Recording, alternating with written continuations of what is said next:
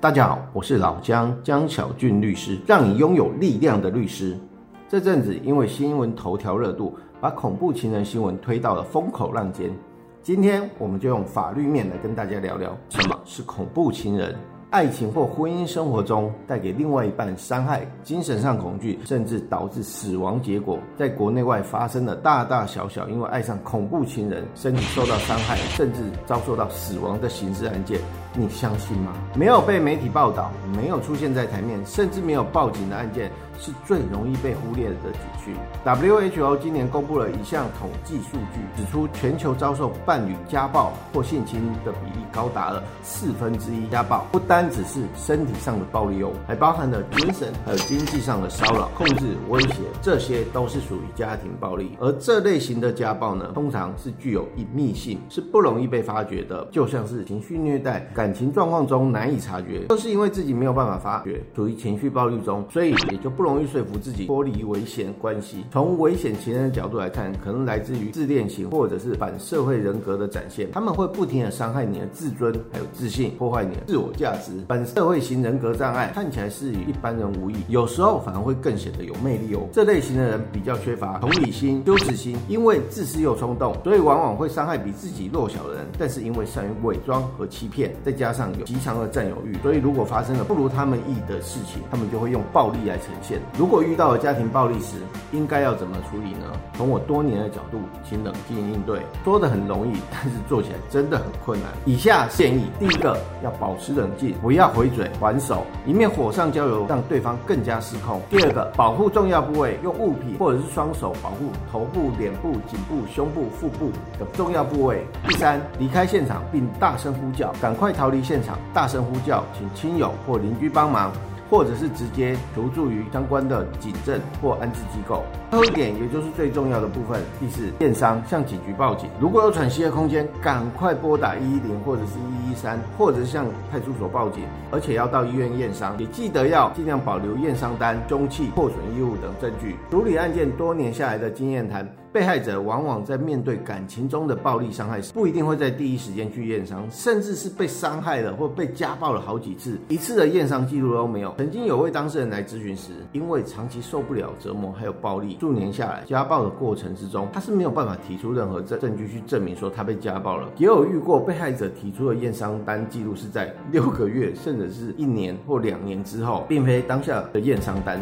这对于诉讼来讲是相较于不利的证据。遇到家暴时，除了以以上的方式，你可以透过法律来保护自己的人身安全，申请保护令。切记，保护令不是终止暴力的万灵丹，它只是暂时的保护伞，但是可以借由保护令来远离家庭暴力的伤害。特别要提醒，伤害罪是属于告诉乃论，它必须要在六个月内不告诉。而保护令呢，它的申请虽然是没有时效上的规定，但是为了确保您自身还有证据的时效性，建议还是要尽快提出。什么是民事保护令呢？民事保护令是指被害人透过法院来禁止相对人。不能用过肢体或言语暴力或骚扰被害人的命令。保护令可以分成三种：通常保护令、暂时保护令，还有紧急保护令。保护令的申请开庭次数，相较于家事案件的诉讼而言是比较短的。如果家事事件是按照年来计算，保护令是相对比较快速的，通常是在几个月内，法院就会准许或驳回这个保护令的申请。所以千万不要漠视你的权利，会担心也可以找律师来讨论，或者委由律师来处理也是可以的。第一种，通常保护令。通常是被害人目前人身安全比较稳定，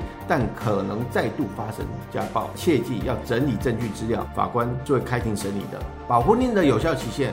会依法官裁定上所核准的期限为准，最多是一年。而《家庭暴力防治法》第十五条第二项规定，到期前可申请延长一次，延长之保护令有效期间最多一年。而保护令保护的范围有哪些呢？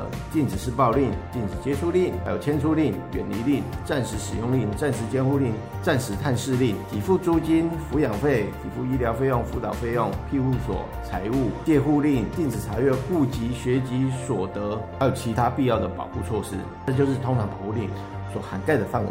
第二种，暂时保护令，目前安全还不稳定，但可能再度发生，法官得不经开庭审理而。直接核发，法官也是可以开庭的。有效期限通常是在通常保护令核准的时候，或者是驳回的时候，它就失效了。第三种是紧急保护令，仅限于被害人处于有急迫危险，且具体可以证明受到家暴的事实，法官可以不经过开庭审理就直接核发，这个速度会比较快。申请后四个小时内核发，有效期限也就是在通常保护令核发或者是。驳回的时候，它就失效了。其实啊，在经手的案件中，可以发现受害者的部分逐渐发生了变化。男性受到家暴的比例逐渐增加，所以不管是男性还是女性，在受到家暴时，请务必要有警觉心，懂得保护自己，照顾好自己，不要让自己受到任何暴力的胁迫。如果遇到恐怖情人威胁时，记得要拿出最大的勇气。很多人在遇到恐怖情人时，往往会选择隐忍、沉默或者是接受，这样就是默许对方的伤害行为。所以千万不要纵容或者是隐忍。法律除了身心保护令外，还有刑事责任跟民事损害赔偿责任。刑事的部分会因为遇到不同。的伤害而有不同的刑责，像是肢体上殴打、施暴、掐脖子、闷脸部、按头入水，都是严重的家庭暴力，这将会涉及到刑法两百七十七条伤害罪责，处五年以下有期徒刑、拘役或五十万元以下罚金。如果呢还使人受重伤，则会构成刑法第两百七十八条，处五年以上十二年以下有期徒刑。如果家暴的因为太阳是以私密影片或者是人身安全加以威胁，令被害人心生恐惧、畏惧或不安，利用近私密。像来威胁、扬言要散布的行为，这就涉及了刑法第三百零五条恐吓危害安全罪，最高处两年以下有期徒刑；窃入他人身体隐私部位，这是触犯刑法第三一五条之一妨害秘密罪，三年以下有期徒刑、拘役或三十万元以下罚金。而如果他是透过意图散布、播送、贩卖而窃入他人身体隐私部位的影像，为触犯刑法第三一五条之二第二项的妨害秘密罪，他是可以处五年以下有期徒刑、拘役或科或并科五十。十万元以下罚金。切记，除了打一一零之外，还有一一三保护专线。记得远离暴力，远离伤害。暴力只有零，还有无限次的发生。只要有一次，就有第二次、第三次的发生。以上内容为俊腾法律事务所江小俊律师版权所有。珍惜自己，你是值得拥有幸福的。